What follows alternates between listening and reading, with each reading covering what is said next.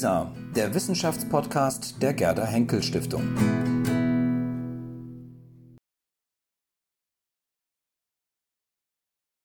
If you ever happen to find yourself at one of the evening cocktail receptions hosted in conjunction with the annual conference of the German Studies Association, you might stumble upon a group of North American scholars discussing Niklas Luhmann. Chances are the topic will not be the reality of the mass media or literature as a self-organizing system or the relation between form and medium, but rather Niklas Luhmann as phenomenon, and more precisely, why he has failed to achieve the same status in North America as he has in Germany. As, Will, as William Rasch has recently put it, quote, the importance of his work is recognized, but it has never caught fire, end quote. This and other similar observations, which have been made with some frequency over the course of the past two decades, provided the original inspiration for the larger project that Nico Pettisch and I are pursuing under the auspices of the Auerbach Fellowship. The project has two goals. The first is to reconstruct Luhmann's impact on North American scholarship, and especially on the work of humanities scholars, with the aim of developing a robust conceptual framework for thinking about cross-cultural transfer of theory in general. The second is to make the case for a renewed engagement with Luhmann's work among North American literary scholars in particular, by pointing out specific features of systems theory that are especially relevant to current areas of interest. Initial efforts to introduce Luhmann to a North American audience occurred largely in the context of debates about post-structuralism and postmodernism, and they no longer reflect either the concerns of contemporary scholars or the current state of systems theoretical literary study in Germany. To put it provocatively, it may be the case that an adequate North American reception of Germany's last grand theorist has only become possible after theory. This evening, I'd like to offer some preliminary reflections on the topic, presented with an eye toward generating a discussion that will be helpful as we move forward with the project. None of the claims I make is, is intended to be definitive. What I'm giving you is more or less a roadmap of my own thought process as I immersed myself in the Luhmann phenomenon over the past few months. And in fact, rather than a single overarching narrative, my remarks will constitute something more like three mini presentations of increasing length, which can be categorized according to three basic questions. The first is whether there is actually anything that needs explaining here. That is to say, whether Luhmann's reception in North America does indeed represent some kind of anomaly. Assuming that the first question is answered affirmatively, then the second question pertains to reasons. How might we explain this fact? And finally, the third question is why we should care, or to put it less flippantly, whether there are in fact features of Luhmann's grand theory that deserve the attention of literary scholars in a post-theoretical era. What does it mean to claim, as Rasch does, that Luhmann's work has never caught fire in North America? The implication is that there is something unique about the reception of Luhmann's thought outside of Germany, that it has been less enthusiastic than one would expect. One can easily find other statements along these lines, and I want to say at the outset that I think this assessment is generally correct. Nonetheless, it is simply a hypothesis, and treating it as such allows us to reflect on a host of questions related to how we understand and measure intellectual influence. To insist on the uniqueness of Luhmann's reception is to attribute it the status of something along the lines of a special path or Sonderweg with all of the complexities that adhere to that status. Special in comparison to what? What is the standard against which the singularity of Luhmann is being evaluated? Are we comparing him to Habermas or Hans Blumenberg, two other German thinkers with dramatically different reception theories, uh, reception histories? What about Reinhard Koselleck, Arnold Gehlen, or Friedrich Kittler? Or for that matter, Derrida and Lacan? With regard to Luhmann, the first and rather obvious thing to note is that assertions of neglect begin with a distinction. The claim is not that Luhmann has been underappreciated in general. It is rather that a notable asymmetry exists between his stature in Germany, where he has even been referred to as, quote, der größte Soziologe der Nachkriegszeit, it's from Die in 2008, and his stature in other parts of the world. But are we sure of this? For one thing, influence is geographically heterogeneous. Luhmann's impact in North America is not identical to his impact in Latin America or Eastern Europe. For another, influence can take many forms. We might consider the number of Luhmann's works that have been translated, or the number of prominent representatives of systems theory in another country, or the number of times his work has been cited. Regarding this latter measure, an entire field known as bibliometrics has emerged in the past few decades with the aim of establishing the influence of individual scholars or specific publications in these terms. Uh, many of you have probably heard of such measures as impact factor and H-index that use citation counts to quantify intellectual impact. And if you visit the Scopus website, you can quickly establish that Luhmann has an H-index of 16, meaning that he has 16 publications that have been cited by others at least 16 times.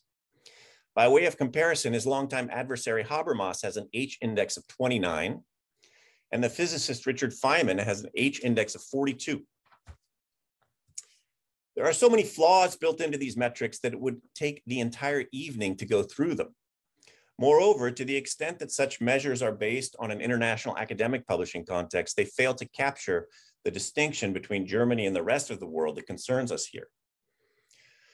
But the basic assumption that citation histories offer a way to measure influence strikes me as fundamentally sound and worth pursuing with more nuanced tools. Another version of this approach, one that is also flawed, but nonetheless does provide a perspective on the asymmetry in reception, is offered by Google's Ngram viewer. Most of you are probably familiar with this tool, as well as with its shortcomings and the naive claims that it has occasionally been used to support. I think this negative reputation is somewhat undeserved, however, and as long as one remains aware of the limitations of the underlying data, it can pro provide a helpful means of orientation. I'm not sure how well you can see that, but uh, these two images depict the frequency with which the names listed appear in the Google Books database for German and English language publications between 1980 and 2000. The databases contain books scanned primarily from the collections of major research universities, as well as the catalogs of some US and UK publishers. Comparing the graphs reveals several interesting discrepancies between the German and the English collections. But the most significant one in the current context is the dramatic difference in the relative frequency with which Luhmann's name appears in the two language corpora. So in German, you have Adorno, Habermas, and Luhmann together, uh, relatively high up. And in English, it's Habermas, Lacan, and Adorno sort of occupy that same position. Um, I'm sorry, I can't enlarge it. Okay, however, although it is plausible to interpret this difference as an indication of asymmetrical reception, the Google Ngram approach forces us to confront a second key challenge related to the question of measuring impact. Which Luhmann are we talking about? The graphs include any reference to the name Luhmann in any work in the database. But the focus of our interest is more specific, and it presupposes a domestic theory transfer that is prior to any migration of theoretical paradigms across the Atlantic. Our more precise question has less to do with Luhmann in general than with the emergence of a systems theoretically informed literary studies in Germany and the degree to which these approaches have been adopted or have co-evolved among North American colleagues. We thus find ourselves having to map more specific disciplinary communications circuits for which the evidence is sparser and more anecdotal, but also arguably more compelling. A quick review of Amazon.de reveals uh, virtually all of the recent handbooks on literary theory published in German contain a section on systems theoretical approaches, including recent volumes by Oliver Simons, Claas Morgenroth, Tilman Köppe and Simone Winko, and Achim Geisenhanslüke. Luhmann also features as one of the 18 thinkers considered to be, quote, a Klassiker der modernen Literaturtheorie, by the editors of the volume of the same name published by Beck in 2010. In contrast, he is nowhere to be found in the 2006 Routledge Guide to 50 Key Literary Theorists and the 2,800 page third edition of the Norton Anthology of Theory and Criticism, which includes 191 contributions from 157 authors, couldn't find space for Luhmann either. On the other hand, in the 2012 publication of his famous lectures on the theory of literature, Yale scholar Paul Fry does mention Luhmann. a grand total of one time, and it is in the preface and in parentheses. We could also review syllabi or citation counts in literary journals in particular for additional information. But even on the basis of the above evidence alone, it seems that in the case of literary studies, we really do face a puzzle, one that raises important questions about the factors driving the circulation of ideas. Is Luhmann's asymmetric reception a sui generis phenomenon, or is he representative of a class? Are there other examples of thinkers from other countries whose domestic influence so dramatically outstrips their international impact, at least with regard to a particular facet of their thought? And if so, might we be able to identify a set of features, whether linguistic, conceptual, institutional, or more broadly, cultural and historical, that can help us explain this asymmetry? To address the first question would take us too far afield, but in the second section of my presentation, I would like to offer some reflections on the more specific question of why Luhmann in particular might have been received with skepticism or indifference in North American academic circles. I am by no means the first to consider this topic. Although to my knowledge, no specific hypotheses have been formulated regarding systems theory in North American literary and cultural studies, possible explanations for an alleged general indifference to Luhmann abound, many of which are entirely plausible the broader insight regarding theory transfer that can be gleaned from this embarrassment of riches is that the answer to the question of why theories circulate is highly overdetermined. With this in mind, it may be helpful to categorize possible answers in terms of levels of focalization, which is to say whether they emphasize factors intrinsic to the theory or the thinker in question, or disciplinary and institutional frameworks, or broader intellectual historical contexts. In Luhmann's case, some have pointed to the inherent difficulty of systems theory and especially to the uniquely abstract quality of his texts.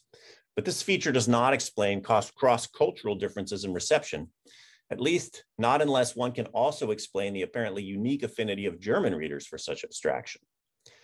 And anyway, as others have also argued, are Luhmann's texts really more difficult than those of, say, Derrida or Lacan? Explanations that address more disciplinary and institutional factors have focused on the absence of high profile charismatic mediators or mediator translators capable of playing a role similar to that of Spivak in the case of Derrida, or on the precarious status of German departments at North American universities, since these departments have been the most frequent channels for the introduction of Luhmann's thought. In terms of intellectual historical shifts, and turning our attention to the field of literary and cultural studies in particular, one might also point out the relatively late appearance of the influential monograph Die Kunst der Gesellschaft, which was published in Germany in 1997 and in translation only in 2000, by which point the humanities in North America had arguably entered a post-theoretical era. The term post-theory was certainly in circulation by that point, and disciplinary debates no longer seemed dominated to the same degree by an elite group of master thinkers, which is undeniably how Luhmann was presented by his early North American advocates. One final possibility is worth mentioning, one that anticipates the discussion of digital humanities to which I will return in my conclusion. In his pioneering essay on distant reading of 2000, Franco Moretti writes, quote, the United States is the country of close reading. So I don't expect this idea to be particularly popular, end quote. Moretti is certainly right about the North American predilection for close reading. And on its face, like distant reading, systems theory lends itself far more readily to the sociological analysis of literary history and literary institutions than to finely grained interpretations of literary works. This has no doubt also played a role in its limited impact. Any assumed tension between systems theory and close reading requires qualification, however, since one of the major recent developments of systems theoretical literary studies in Germany has been a more selective appropriation of specific features of Luhmann's thought for precisely such interpretations. As Niels Werber explains, quote, fest steht, dass eine Vielzahl von systemtheoretischen Bauteilen aus der Soziologie Luhmanns herausgelöst und in diverse literaturwissenschaftliche Projekte eingelassen worden sind. In other words, German scholars now treat systems theory less as an integrated whole to be adopted in toto than as a conceptual toolkit that contains specific instruments suited to the completion of specific tasks. Hmm. As I mentioned, virtually all of the explanations offered are plausible, and those of you present tonight can no doubt come up with additional factors that will seem equally reasonable. Without denying this general point, I want to turn now to what I think is the most persuasive explanation for the relative lack of interest in Luhmann, especially if we take into account the productive disassembly of his theoretical edifice that I just described. This explanation is based on the fundamental criticism that has been leveled against Luhmann's work from the beginning, namely that it is insufficiently engagé.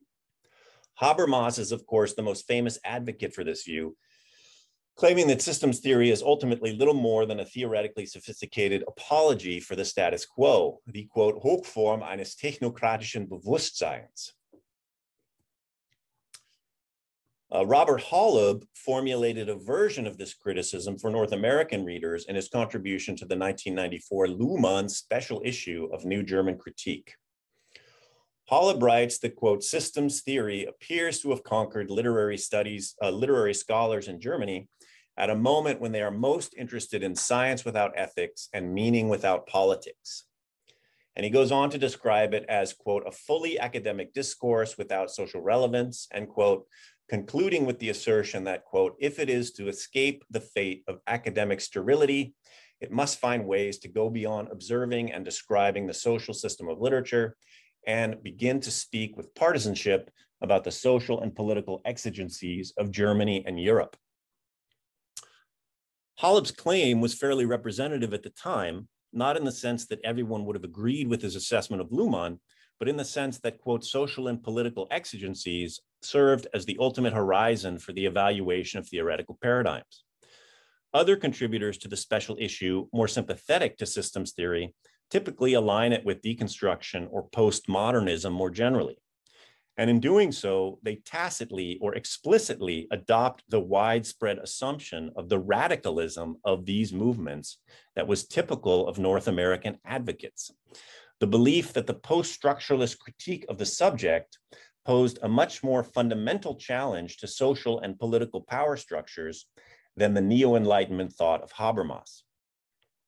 Indeed, it is worth pausing for a moment to consider the predominance of this alleged affinity between systems theory and deconstruction in North American efforts to promote Luhmann. Cary Wolfe, in one of the more significant recent attempts to explain the value of systems theory to an American audience, asserts that he wants to, quote, make clear to skeptics that much of what they like about deconstruction is also much of what they should like about systems theory. Wolfe made this assertion in 2009, uh, by which point establishing the connection to deconstruction was probably not the most effective way to encourage a renewed focus on Luhmann. But I mention this only in passing. The crucial point here is that Wolfe believes the approaches of Luhmann and Derrida can be combined to provide a foundation for a new and genuine form of post-humanist thought, which, quote, has profound ethical implications for our relations to non-human forms of life, end quote. Among Luhmann's North American critics and defenders, then, the question of whether systems theory can be harnessed for some kind of politically or socially engaged criticism looms large. Of course, the ethical implications of systems theory have been a subject of debate in Germany as well. And Luhmann has been no less, and Luhmann has been no less harshly criticized in his home country than elsewhere for his alleged failures in this arena. The difference is that these criticisms did not prevent his work from exercising a powerful influence on German literary and cultural studies, whereas I would argue that this has contributed to his limited reception in North America. From this perspective, the example of Luhmann allows us to pinpoint a significant institutional and disciplinary difference between Germany and North America, one that certainly deserves the attention of scholars in the history of science. Uh, this difference, which is to say the prominence of ethical considerations in North American discussions of theory and methods, has only become more pronounced since the 1990s. In this third and final section of my presentation, I want to briefly consider two case studies in order to argue that it is precisely with regard to these ethical commitments that a more substantial engagement with systems theory might prove productive. The fruitfulness of systems theory in this context, moreover, stems not from some hidden social critical potential that has been overlooked until now. This tends to be the point of view adopted by scholars advocating for what is called critical systems theory. I want to focus instead on those very features of Luhmann's work that have been the target of criticisms. His insistence on description rather than critique, and his belief in the value of submitting certain forms of discourse to a quote moralische Unterkühlung. The basic orientation I ad, the basic orientation I am advocating for here is captured in Luhmann's notion of an Abklärung der Aufklärung, which is to say the use of sociological theory to map the limits of the Enlightenment project rather than to attempt to advance it in the form of a critical theory of modernity. According to Luhmann, in a functionally differentiated society, there is no Olympian perspective available from which to develop normative categories with universal applicability. This is because society is constituted by a collection of autonomous functional systems that operate autopoietically, which is to say that their evolution, including their response to irritations from their environment, is determined by processes and structures internal to each system. What is possible, however, is a descriptive sociology of individual systems, one that sheds light on the rules and codes according to which they operate, and in doing so also provides a theoretical framework for comprehending what one commentator refers to as the quote, unfasslichen Komplexität einer sozial kontingenten Welt.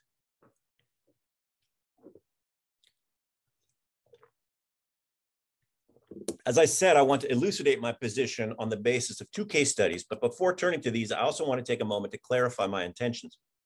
My primary interest here is not to align myself with Luhmann at the level of specific opinions.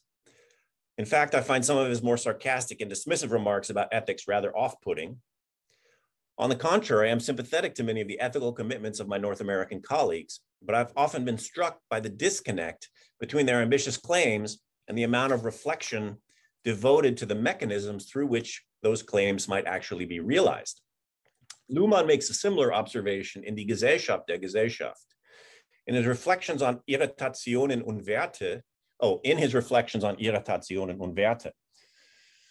On his interpretation, the widespread recourse to universal ethical principles and values represents an attempt to escape the contingency that typifies every functional system in modern society, to establish a sphere of values characterized by absolute Unirritierbarkeit. But as he also explains, quote, bei einer soziologischen Analyse sieht man zusätzlich, dass es an jeder Vorsorge für die Umsetzung der unirritierbaren Postulate in soziale Realisation, ja selbst an einem Verständnis für dieses Problem fehlt. This crucial question of Umsetzung or implementation brings me to my first example, uh, the so-called New Formalism in Literary Studies, a movement that took shape primarily among scholars in US English departments after 2000. It can be seen as a counterreaction to the dominance of historicist approaches in criticism up to that point, especially in the form of new historicism. As Marjorie Levinson explains in a seminal review essay of 2007, scholars working in this vein, including Ellen Rooney, William Keach, and Susan Wolfson, quote, aim to recover for teaching and scholarship in English some version of their traditional address to aesthetic form. The concern, one that was actually voiced well before New Historicism became the dominant paradigm in literary studies, is that an exaggerated emphasis on context leads to the neglect of those unique formal qualities that constitute the literariness of the literary text. At first glance, this appears to be a primarily cognitive claim about the essence of literature. We cannot fully grasp the nature of the literary text as an object of inquiry unless we attend to its form. But it will probably come as no surprise that advocates of the new formalism cast this project in decidedly ethical terms. As Levinson sums up one strain of argument, quote, through its formal address, literature is said to solicit a set of responses that work to enhance and sustain our humanness. And she goes on to explain that in every one of the texts she has read, pragmatic concerns are uppermost in the minds of the authors. Quote, concerns about the state of our pedagogy, our scholarship, our literary inheritance, and our democratic institutions seem to be deprived of a crucial element in ethical subject formation by the transformation of literary studies into socio-historical study over the past 20 years, end quote. The idea that aesthetic experience can play a role in ethical subject formation has, of course, a long history and will be familiar to anyone who has read Schiller or Marcuse or any of their successors. It is an idea that remains plausible in principle, despite an equally long history of challenges to its validity, including challenges posed by the concrete course of history itself.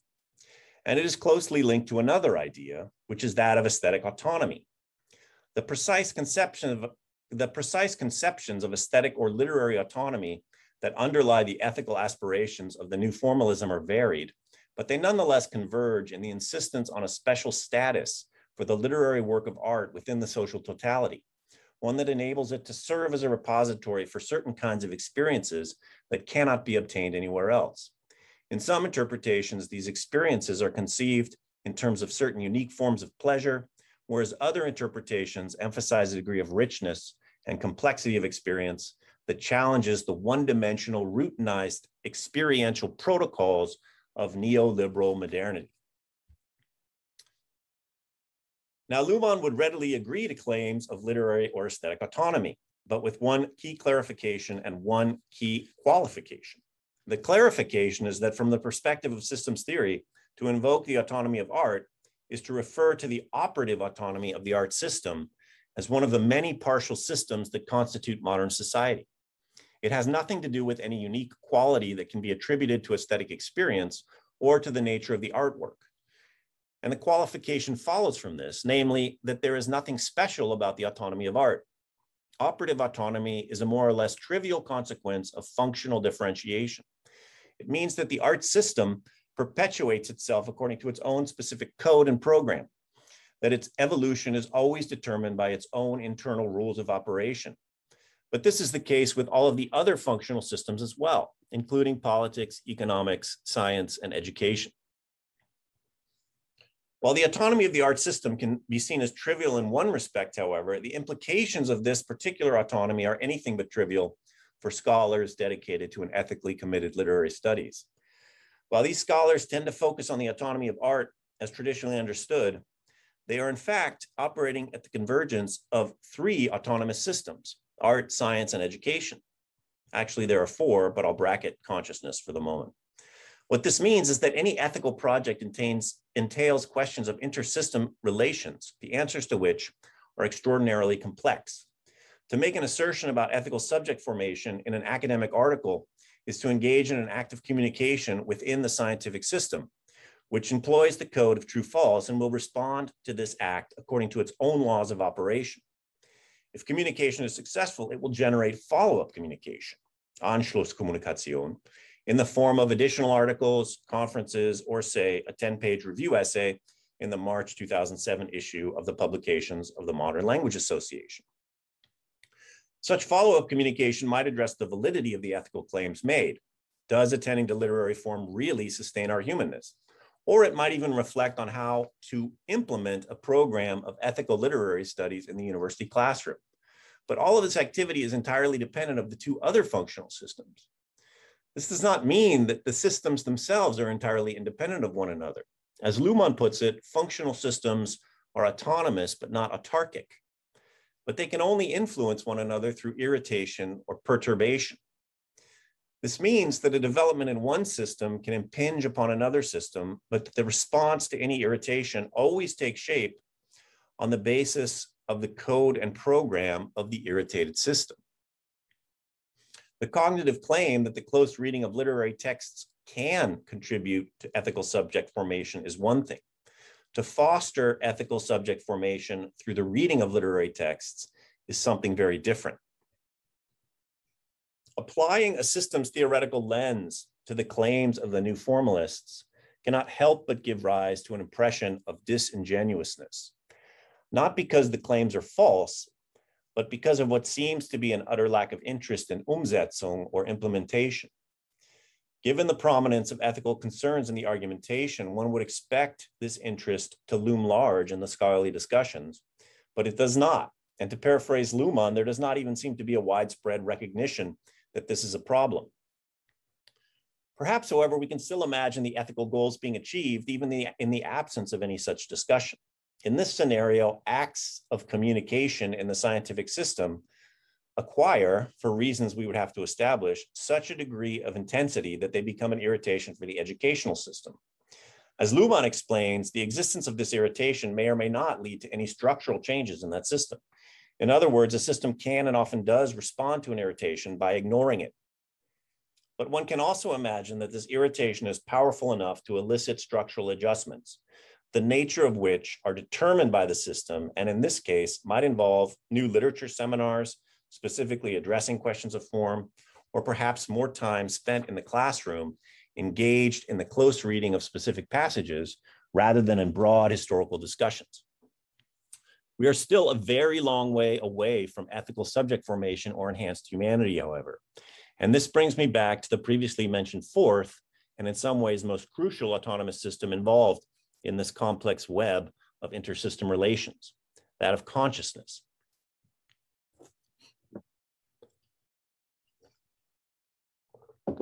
The status of consciousness in Luhmann's canonical theoretical works is not a topic that lends itself to a brief elucidation. Thus, in order to highlight my main claim, I want to take a detour through a more concrete set of reflections the transcript of a 1988 discussion in Bielefeld that took place in the context of the pedagogical reform effort Projekt Offene Schule. The remark that I find most relevant here occurs in response to the question, uh, in response to a question about the quote, Öffnung von Schule im Sinne von Zuwendung zu dem psychischen System. Luhmann's response is worth quoting in its entirety. Ich denke, das führt auf die Frage, wie weit die Pädagogik das Individuum ernst nimmt. Wenn sie es wirklich als empirisches Faktum ernst nimmt, psychologisch, tiefenpsychologisch, klinisch, therapeutisch oder was immer, dann ist ganz klar, dass dem Lehrer nur die Kommunikation mehr oder weniger zur Verfügung steht. Wenn nur die Kommunikation zur Verfügung steht und das eine ganz zeitraubende Sequenz ist, wie soll dann eigentlich irgendetwas von psychischer Komplexität in die Klassenkommunikation eingegeben werden? Schon emilische Systeme, also Rousseau, typische Erziehungsdiaden, sind ja extrem anspruchsvoll, schwierig, zeitraubend und nahezu exklusiv. The ethical aspirations of the new formalists can ultimately only be understood as a pedagogical project. It is, after all, virtually impossible to imagine these aspirations giving rise to an irritation that would significantly impact any functional system other than that of education, including that of art itself, notwithstanding the fact that this scholarship is ostensibly about artworks. As a pedagogical project, however, it must confront the fact that consciousness is a black box. Consciousness is also an autopoietic system that responds to irritations from the environment only in terms of its own laws of operation which are entirely opaque. All the teachers have at their disposal is communication, and communication can never penetrate directly into consciousness. The situation is complicated enough in cases where only cognitive contents are being communicated. But it becomes utterly baffling when one considers the complex psychological processes that would be involved in a task such as fostering ethical subject formation. How could one possibly hope to implement a pedagogy in the university classroom that would facilitate such a goal? How would one even begin to measure success? Finally, as Luhmann remarks in the same interview, quote, alles was geschieht, geschieht auf Kosten von etwas anderem. In other words, the question also arises as to what is not being taught or learned as a consequence of what is. Contrary to appearances, I am not arguing here for the futility of an ethically committed scholarship. At an intuitive level, I continue to believe that reading literature and attending to its unique formal qualities can indeed play a role in ethical subject formation.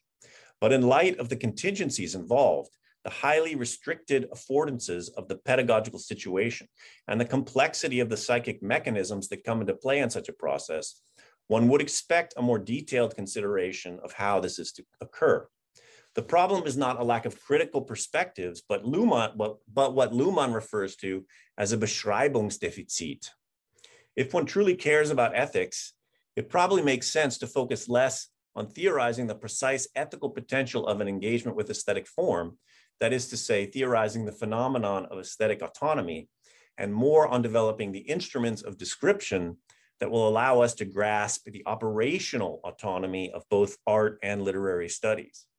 In the absence of such complex description, ethical commitments run the risk of serving a purely therapeutic function for the individual, or in the context of the scientific system, of serving only to generate the additional system-specific Anschlusskommunikation that facilitates autopoiesis. To anyone who finds the previous discussion disheartening, I would point out that the complexity and contingency just described have a silver lining, which also brings me to my second example. As I already alluded to in my reference to Moretti, it is quite striking to note the similarities between the criticisms leveled against systems theory in both Germany and North America and some of the recent criticisms of developments in digital humanities and computational literary studies. The previously mentioned essay by Holub offers a case in point, linking the adoption of systems theory by some German literary scholars in the 90s to a misguided enthusiasm for, quote, scientific rigor, end quote, that runs the risk of, quote, robbing literary scholarship of its diversity and interest, end quote. Uh, and regarding systems theory more generally, one can point to the frequent assertions that it reproduces in its diagnosis of modern society and even in its very procedures and protocols, the technocratic consciousness of the post-war Bonn Republic. In a similar fashion, some critics of digital humanities insist on an ideological alignment between the computational study of literature and culture and neoliberal capitalism. As one commentator has summarized this claim, the quote, refusal of interpretation is the key enabler of creeping university-based neoliberalism, in literary studies anyway. The phenomenon of operational autonomy, however, reveals the absurdity of such a broadly conceived symmetry, at least as far as it pertains to digital humanities research and teaching. And in fact, the institutional practices of digital humanists suggest that they have taken the lessons of functional differentiation to heart, albeit in a manner that raises its own set of questions. The ethical claims of digital humanities are actually more explicit and above all more direct than those of the new formalists. And in this regard, the field can be seen as a paradigmatic counterpart to the new formalism in terms of the ethics of scholarship.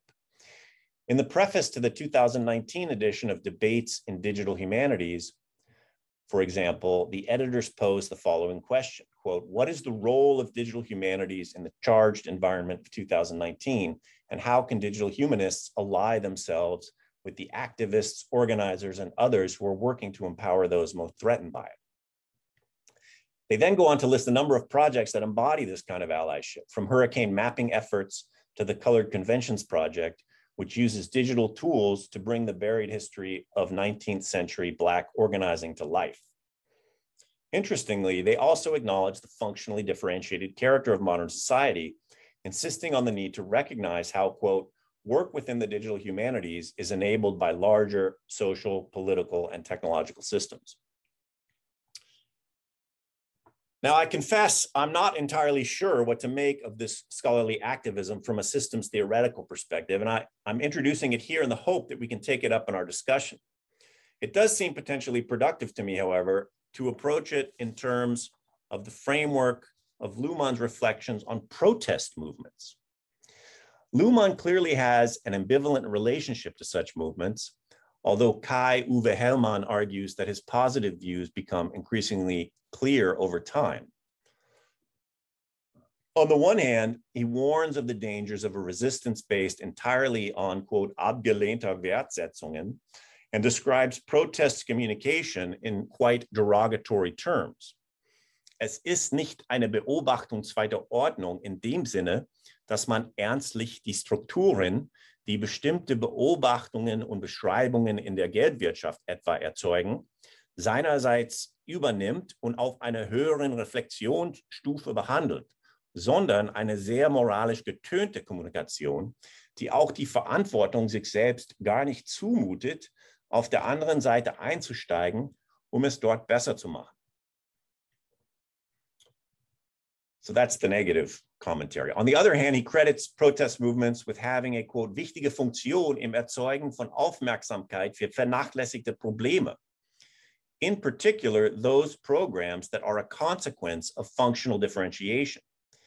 In his synopsis of Luhmann's position, Hellmann goes so far as to claim that social movements provide, quote, eine Selbstbeschreibung moderner Gesellschaft, wie sie sonst nicht zur Verfügung steht, wenn auch mit gravierende Theoriedefiziten. End quote.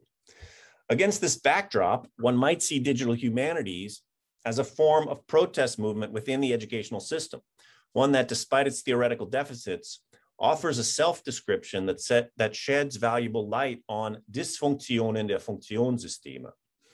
Such an interpretation, of course, runs directly counter to the common view that digital humanities only serves to accelerate the corporatization of the neoliberal university. But it also seems to me to be better supported by the evidence. In his contribution to the debates volume described previously, Brian Greenspan provides support for such an interpretation. Like a number of other commentators, he notes the unprecedented degree to which scholars and scholarship in digital humanities draw attention to the hidden support infrastructures that make our work possible. As he puts it, digital humanities is, quote, if anything, guilty of making all too visible the dirty gears that drive the scholarly machine along with the mechanic's maintenance bill, end quote. What he means is that more than any other recent development in humanities scholarship, digital humanities has revealed the complex web of dependencies, both human and material, that undergird the autopoiesis of the university system, or at least the system of academic scholarship. These include technological and social dependencies, the most significant of which is perhaps the dependency of scholarship on the quote, often hidden work of students, librarians and archivists, programmers, techies, research and teaching assistants, and alt-ac workers, end quote. Moreover, although digital humanities communication is undeniably moralisch getuned and thus often polarizing, it is also characterized by some of the elements of a second order observation as described in the previous quotation. In a far more precise manner than is the case with the new formalism, these criticisms, uh, the criticisms leveled in the name of digital humanities are often paired with specific demands for structural changes within the scientific system, uh, rather than by vague system transcending invocations of subjectivity. One can make a case, in other words, that digital humanities offers a self-description that was previously unavailable, but also avoids some of the negative characteristics that Luhmann identifies with protest movements. In thinking about the ethics of ethic, sorry, in thinking about the ethics of academic work, then, recent approaches in digital humanities seem promising on a number of levels, but they also return us to questions of autonomy. Debates in Digital Humanities is a work of scholarship published for scholarly consumption by the University of Minnesota Press.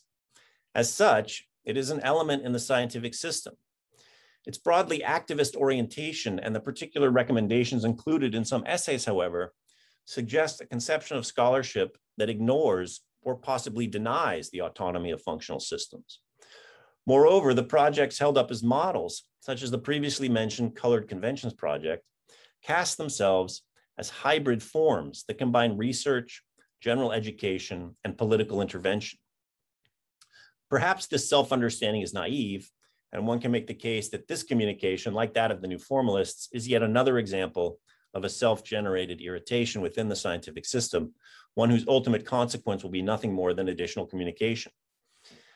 But it seems to be more than this. It appears to gesture toward de-differentiation, a calling into question of functional differentiation as such that could have real consequences.